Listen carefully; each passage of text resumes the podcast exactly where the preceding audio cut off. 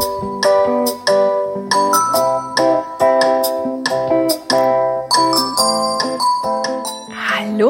Herzlich willkommen. Schön, dass du eingeschaltet hast.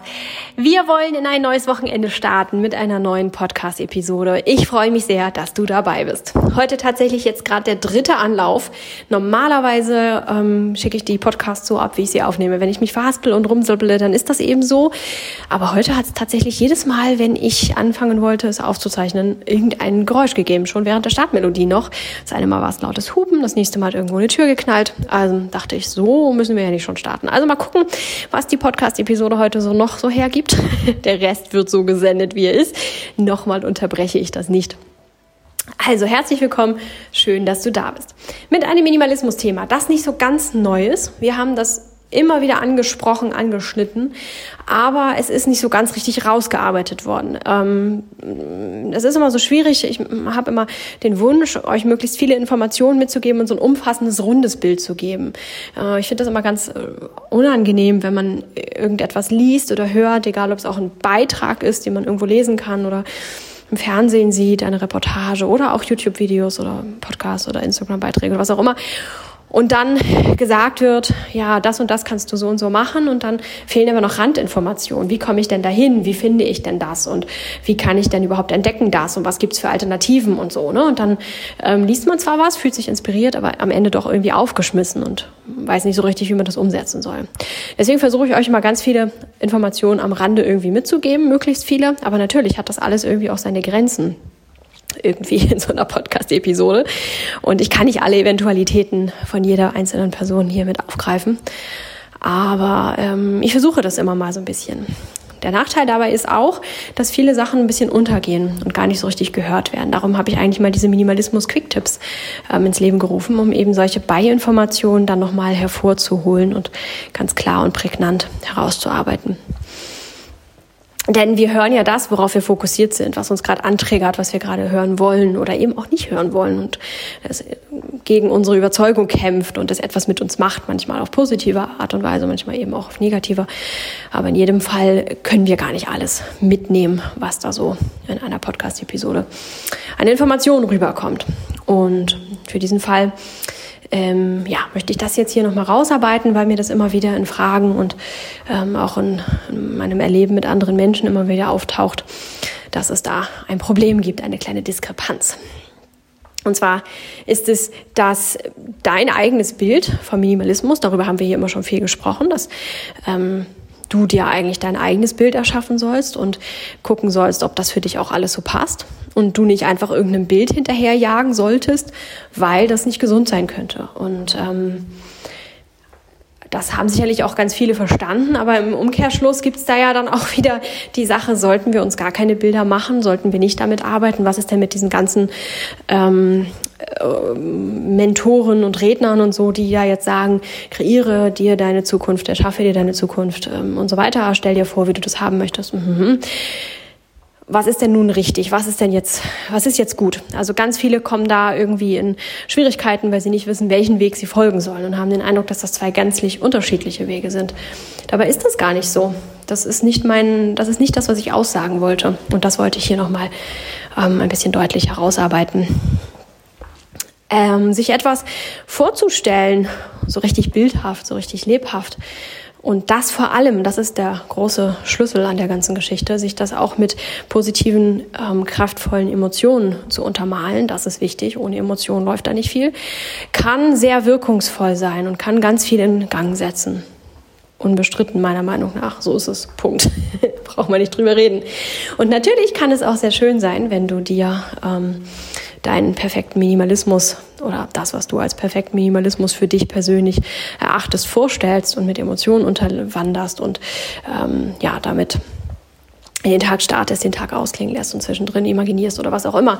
Ja, das kann schon gut sein und das kann ganz viele tolle positive Effekte haben.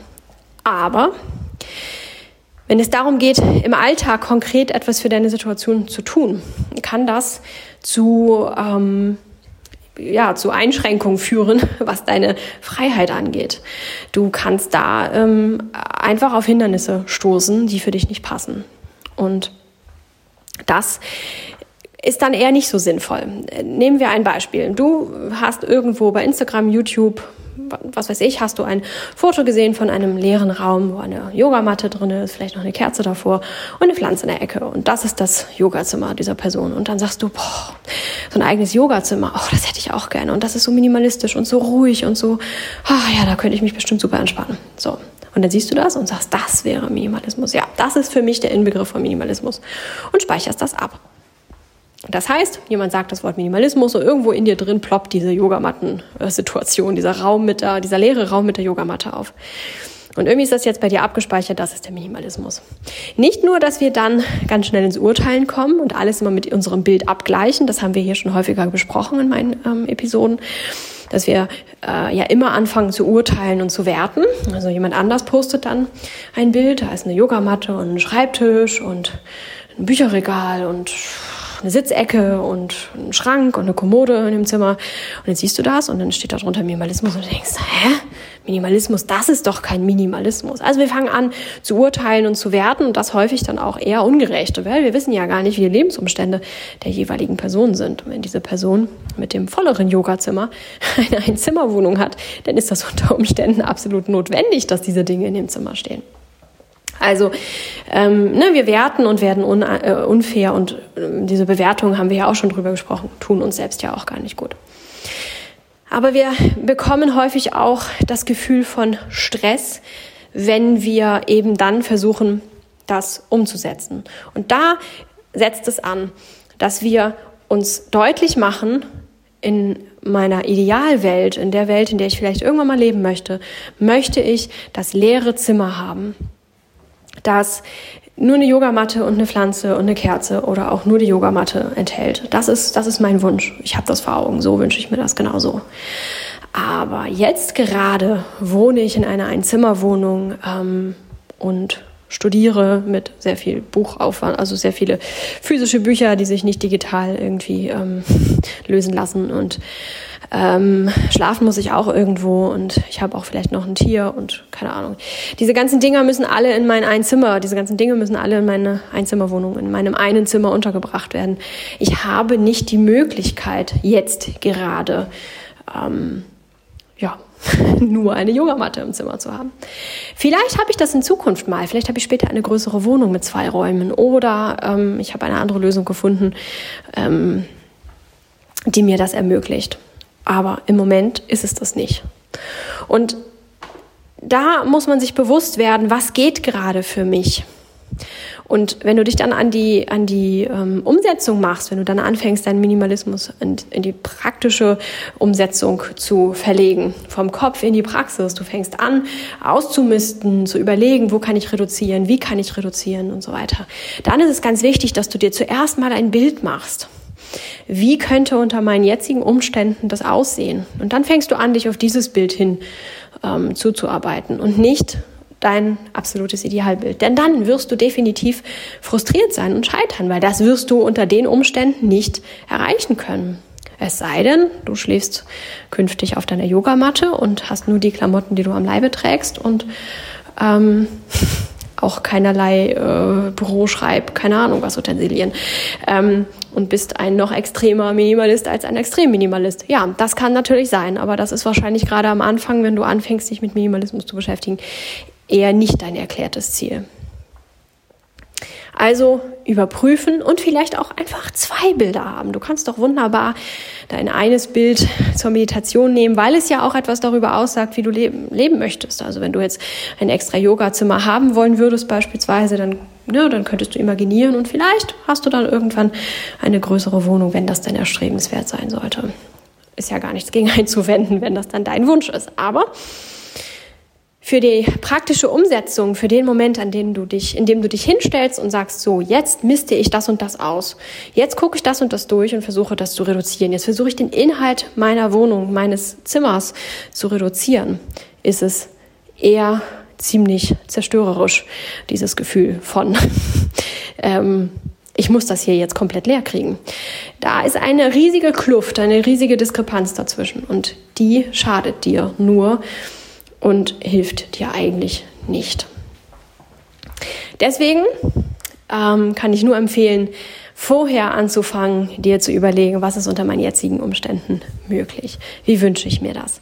Das kann schwierig sein, ähm, weil wir häufig so festgefahren sind in unseren ähm, Einrichtungsdenken, dass wir, äh, dass wir in unserem Einrichtungsdenken, Entschuldigung, dass wir gar nicht frei genug sind. Wir können uns das gar nicht so richtig groß anders vorstellen unter den Gegebenheiten. Da gibt es ganz viele Möglichkeiten, sich ein neues Bild zu schaffen. Denn online wirst du sicherlich in keinem Video oder Instagram-Beitrag dein Zimmer in der minimalistischen Form finden, wie es für dich gut ist. Ist einfach nicht wirklich möglich. Du siehst ganz viele Zimmer, du wirst ganz viele Beispiele sehen, aber nichts entspricht dir wirklich, weil auf keinem, in keinem Zimmer oder auf keinem Foto wirklich das drin ist, was du in deinem Zimmer brauchst und die Zimmergröße nicht immer gleich ist, die Bauart nicht immer gleich ist. Manche Zimmer haben wunderbaren ähm, Erker, wo man irgendwie seine Matratze reinlegen kann und andere Zimmer haben das wiederum nicht und sehen deswegen schon wieder ganz, ganz anders aus, wenn man dann die Matratze oder das Bett dort hineinstellt. Also so richtig eine Lösung von außen wird es da nicht geben, die muss dann schon von dir selber kommen. Und da eignen sich ganz viele verschiedene Methoden. Je nachdem, wie dein Zuhause ist, wie deine Möglichkeiten sind, versuche ich dir hier ein paar vorzustellen. Kannst du mal schauen, ob da irgendwas für dich passt. Ähm, nicht alles wird für, all, für jeden passen, wie immer. Wenn du äh, ganz radikal vorgehen möchtest, kann es sinnvoll sein, einfach mal alles rauszuräumen. Wenn das eben überhaupt möglich ist. Wenn das Zimmer sehr voll ist, die Wohnung sehr klein, die besagte Einzimmerwohnung, wo willst du das dann hinstellen? ist mir schon klar. Aber für einige kann das möglich sein ähm, möglichst viel aus dem Zimmer herauszuholen, ähm, bis hin zu alles, was sich irgendwie herausnehmen lässt. Und dann ganz neu anzufangen. Was möchte ich an großen Dingen wirklich drin haben? Was brauche ich an großen Dingen tatsächlich? Und sich da so ein bisschen dann den Sessel in die Seite, auf die Seite stellen, die Lampe dorthin und vielleicht den Schreibtisch dahin und ach, hm, weiß ich nicht, brauche ich Schreibtisch, ach, weiß ich nicht. Mm, Und dann kommst du da hin und stellst fest, eigentlich wäre es so, wäre es eigentlich cool und eigentlich wäre das auch vielleicht unter Umständen irgendwie machbar. Und dann kannst du anfangen, wieder einzuräumen. Und beim Einräumen dich bei jedem Teil fragen, ach, ist das jetzt überhaupt etwas, das ich wirklich haben möchte? Brauche ich das? Ähm, will ich das? Und dergleichen. Eine andere Variante, die nicht so krass ist und vor allem auch nicht so viel Aufwand bedeutet, die man häppchenweise durchführen kann, ist, ähm, wenn du dir einzelne kleine Bereiche vornimmst. Also du hast vielleicht ähm, eine Ecke in deinem Zimmer. Jeder hat irgendwelche Ecken in den Zimmern. Wir haben selten runde Räume. Ähm, und schaust dir diese Ecke an und guckst an, guckst dir an, ob dir diese Ecke gefällt und was kannst du an dieser Ecke reduzieren? Wie sollte diese Ecke im Idealfall aussehen? Und da kannst du dann auch ganz frei sein und sagen, eigentlich wäre es schön, wenn diese Ecke mal nichts steht. Jetzt steht da vielleicht ein Bücherregal und vor dem Bücherregal eine Pflanze und über dem Bücherregal hängt irgendwie noch eine Lampe und dann kannst du dir auch vorstellen, oh, das ist einfach nur frei, da steht mal nichts, gar nichts. Das kannst du dir sehr gut dann vorstellen und ähm, da versuchen, darauf hinzuarbeiten. Dann kannst du konkret überlegen, hm, könnte ich dieses Bücherregal rausnehmen? Okay, da müsste ich vielleicht ein paar Bücher aussortieren. Kann und will ich so viele Bücher aussortieren? Dann kannst du das auf die praktische Umsetzbarkeit überprüfen und ähm, ja, dich dann Stückchen für Stückchen daran arbeiten. Das gleiche auch mit Kommoden. Hast du da vielleicht eine Kommode, auf der noch tausend Sachen stehen und darüber hängen fünf Bilder und eine Pflanze steht auch noch drauf und eine Lampe und irgendwelche Dekosachen auch noch und dann guckst du dir das an und ähm, stellst fest, ach nee, das ist mir alles viel zu voll, viel zu viel und dann nimmst du die ganzen Dekosachen weg und ähm, die Bilder weg und dann stellst du fest, eigentlich ist diese Kommode auch etwas, das ich so gar nicht möchte. Ich mag die eigentlich gar nicht wirklich oder sie ist mir zu klobig, sie ist mir zu hoch, sie ist mir zu keine Ahnung irgendwas und dann kannst du überlegen, was gibt es für Alternativen? Was, was ist da drin in der Kommode? Kann ich das, wie weit kann ich das reduzieren? Und ähm, was kann ich mit den Dingen tun, die dann tatsächlich übrig bleiben? Und brauche ich dann diese Kommode eigentlich wirklich noch? Oder kann ich diese Kommode woanders hinstellen und da stört sie mich nicht so? Oder, oder, oder. Also sich einzelne kleine Teilbereiche vornehmen und analysieren, wie hätte ich es gerne an, diesem, an dieser Stelle? Was, was ist da jetzt? Also was steht dazwischen? Was, was äh, macht es unmöglich sozusagen? und ähm, dann die ganzen kleinen Einzelteile vornehmen, die dann ähm, in diesem Teilbereich stecken. Also die Bücher, die Klamotten, die Dekosachen oder was auch immer da gerade ist. Und ähm, schauen, das so weit zu reduzieren, wie es dann für dich in diesem Moment möglich ist. Wundere dich nicht, wir haben das hier schon häufiger besprochen. Minimalismus ist ein Prozess. Das ist nichts, was du von heute auf morgen wirst oder bist und dann angekommen bist und sagst, so, fertig.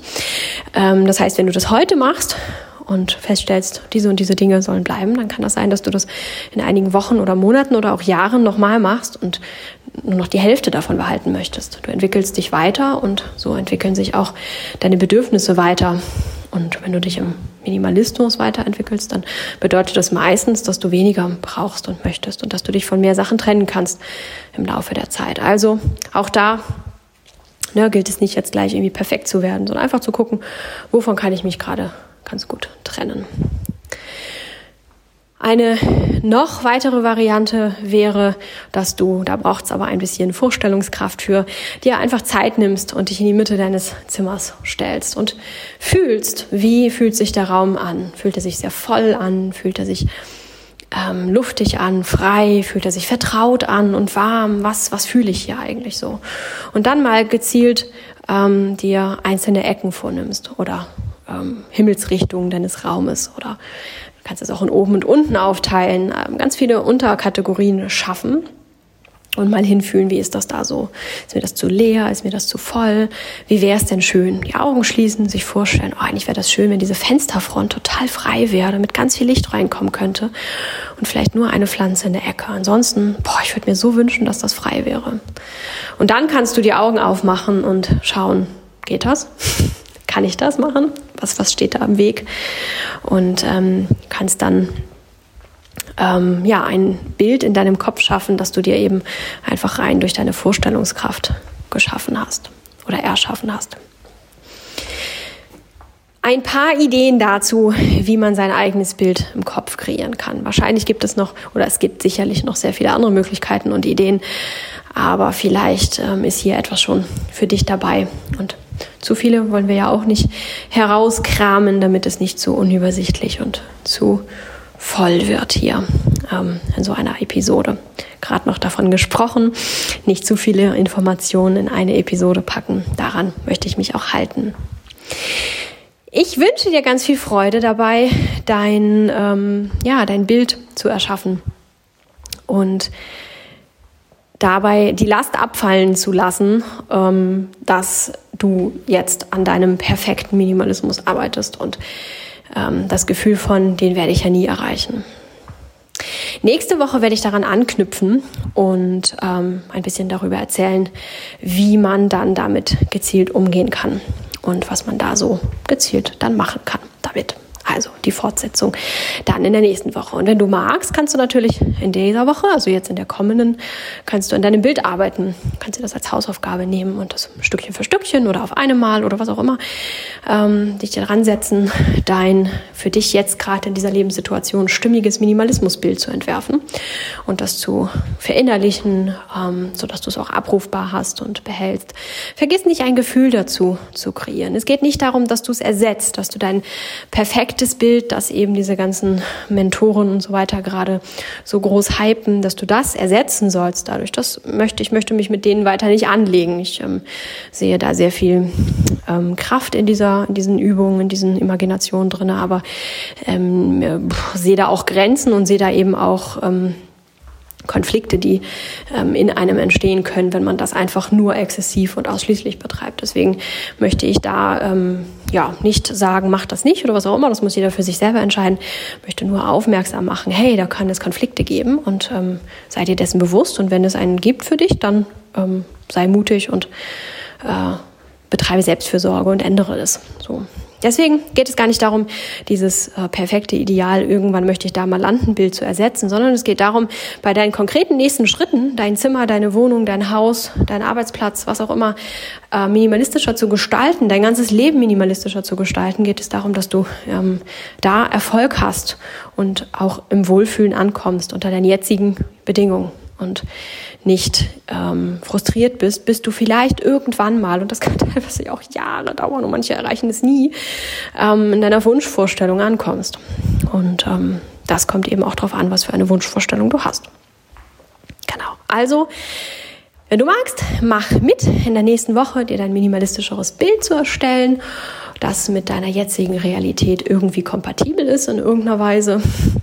Und nächste Woche setzen wir uns dann daran, wie das ein bisschen angenehmer umzusetzen ist und so ein paar kleine Tricks und Kniffe und erste Hilfe ähm, ja, Erste-Hilfe-Tipps, die du anwenden kannst, wenn du gerade mittendrin steckst. Also, ja, diese Woche noch, also diese Woche, heute, jetzt, äh, möchte ich auf jeden Fall ja noch mit euch teilen, was die letzte Woche für mich so ähm, erleichtert und verschönert hat. Das habe ich letzte Woche tatsächlich halbwegs verschwitzt.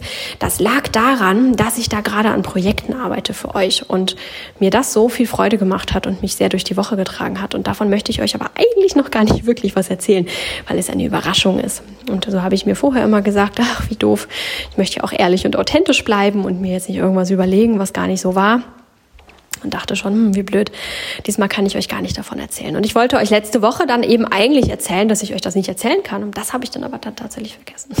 Also, diese Woche möchte ich euch das aber nicht vorenthalten. Und zwar habe ich mich diese Woche so sehr über meine Edelstahlpfanne gefreut. Ja, der eine oder andere schüttelt jetzt den Kopf. Ach, sie freut sich über ihre Edelstahlfalle. Aber ich freue mich häufig über die kleinen Dinge des Lebens. Und ich habe vor längerer Zeit angefangen, mich mit dem Thema Teflon auseinanderzusetzen. Ähm, es passierte immer mal wieder, dass die Teflonpfannen bei uns irgendwie ähm, ja, hinfällig waren, aus irgendwelchen Gründen. Wir hatten hier ja mal Kind und Au pair und eine große Familie und so weiter und eine Oma, die hier noch gewohnt hat. Und da hat immer mal irgendjemand mit irgendwas in der Pfanne rumgekratzt und dann haben sich, äh, sich diese Beschichtung irgendwie abgelöst und äh, teilweise auch so, dass ich dachte, ach, das ist doch, das hat man doch gleich im Essen. Also ich das dann auch gar nicht mehr benutzen mochte. Und ja, von Herr Bevolier hat sich da auch das ein oder andere abgeguckt. Das hat er doch immer mal mit der Gabel irgendwie reinpiekst in die Pfanne oder so und bei häufigerem ähm, reinpieksen nimmt die Teflonbeschichtung dann ja auch irgendwie so seinen, ihren, Schaden. Sicherlich sehr viel weniger, seit wir nicht mehr so viele Menschen hier im Haushalt sind, aber dennoch ja, äh, gibt so eine Teflonpfanne bei uns zumindest immer mal auch den Geist auf. Das wollte ich auf jeden Fall auch nicht mehr und als unsere letzte Teflonpfanne drohte, ähm, nicht mehr so ganz zu funktionieren in, in naher Zukunft, habe ich mich damit auseinandergesetzt, dass ich das so erstens nicht mehr möchte und habe dann festgestellt, wie schädlich und gesundheits äh, äh, schädlich, also wie, wie ähm, gesundheitlich einschränkend eigentlich so eine Teflonpfanne äh, ist oder es einen auch einschränkt, wenn man versucht, auf Teflon zu verzichten. Denn so richtig Auswahl gibt's da eigentlich nicht. Es gibt Edelstahl, was vom Bratverhalten her halt schwierig ist und ganz viele können da gar nicht mit und berichten ganz furchtbare Sachen. Alles brennt an und man kann von keine Kartoffeln mehr braten und Nudeln gehen eigentlich auch nicht und Reis geht sowieso schon mal überhaupt nicht. Ähm, ja, dann gibt es Keramik mit irgendwelchen Beschichtungen. Da bin ich auch mit den Beschichtungen nicht so ganz glücklich gewesen. Ähm, und ansonsten berichten auch viele, dass das einerseits zwar auch irgendwie antihaft ist, aber es gibt auch eben Keramikpfannen, ähm, mit denen das dann auch wieder schwierig ist. Und Antihaftbeschichtung wollte ich in keiner Form mehr. Da haben sich mir wirklich die Nackenhaare aufgestellt, als ich da mich über Teflon informiert habe. Also kam das irgendwie nicht mehr in Frage. Und ich habe lange recherchiert und am Ende ist einfach nur Edelstahl übrig geblieben. Wenn ihr da noch was anderes wisst, informiert mich gerne. Sagt mir Bescheid. Ich freue mich. Dann habe ich mir eine Edelstahlpfanne zugelegt und ähm, habe mich vorher natürlich informiert, weil man komplett das Bratverhalten ähm, umändern muss, umlernen muss. Und wenn man eben so und so lange mit einer Teflonpfanne umgegangen ist, dann kann das schon mal ganz schwierig und herausfordernd sein und auch ein bisschen frustrierend. Aber ich habe mich vorher informiert und als die Pfanne dann kam, habe ich das ähm, auch gar nicht so ähm, schwer gehabt mit der Umsetzung. Aber dennoch war es immer mal so, hm, ja, das ist jetzt schon irgendwie angesetzt. Es war nie eine absolute Katastrophe, das ist ausgeblieben. Äh, da habe ich vorher ganz gute Arbeit geleistet. Aber so richtig, so richtig, richtig toll ist es dann immer noch nicht geworden. Inzwischen habe ich den Dreh raus. Hat gar nicht so lange gedauert tatsächlich, aber inzwischen habe ich den Dreh raus und ich habe gerade in der letzten Woche einige Sachen zubereitet, die so unfassbar lecker waren. Und es ist ein geschmacklicher Unterschied, ob man Teflon oder Edelstahl hat und ähm, damit sein Essen zubereitet. Also ganz besonders eben auch das Braten es macht einen großen Unterschied. Und ich bin so froh, dass ich äh, mir die Mühe gemacht habe, mich daran äh, einzuarbeiten und mh, mm, inzwischen wirklich meine Edelstahlpfanne und ich, wir sind dicke Freunde geworden. Und das hat mich in der letzten Woche sehr erfreut. Ich habe ein, zwei Sachen zubereitet, die so extrem lecker waren. Das ist unfassbar gewesen. Ähm, ohne dass ich etwas tatsächlich an der Rezeptur oder sonst was verändert hätte. Es war einfach nur die Art des Bratens. Es ist einfach, kann ich gar nicht wirklich beschreiben. Eine, eine andere Form von Fluffigkeit und Knusprigkeit äh, geworden, ähm, ja, die wir so vorher nicht hergestellt haben. Ganz, ganz wunderbar. Und diese Freude darüber hat mich ja, die ganze Woche getragen und immer wieder sehr glücklich gemacht. Auch an Tagen, an denen ich diese Pfanne gar nicht benutzt habe, habe ich mich trotzdem daran erinnert und ähm, ja, konnte dann diese Freude mitnehmen und an dem anderen Tag auch noch was davon haben. Ja, soll jetzt keine Anti-Werbung Teflon und keine Werbung Edelstahlpfanne sein, aber ja, so kann man sich tatsächlich über Dinge, über kleine Dinge freuen und auch über kleine Dinge und Veränderungen, die schon vor längerer Zeit stattgefunden haben. Ähm, ja, warum auch immer mich das nun gerade in der letzten Woche so besonders glücklich gemacht hat, so war es. Ich wünsche euch nun eine ganz wunderbare Woche. Schreibt mir wie immer sehr gerne, ne, wie ihr so mit dem Experiment vorankommt und was euch in der letzten Woche das Leben erleichtert und verschönert und ähm, versüßt hat. Und ansonsten hören wir uns nächste Woche wieder. Macht es gut bis dahin. Ciao.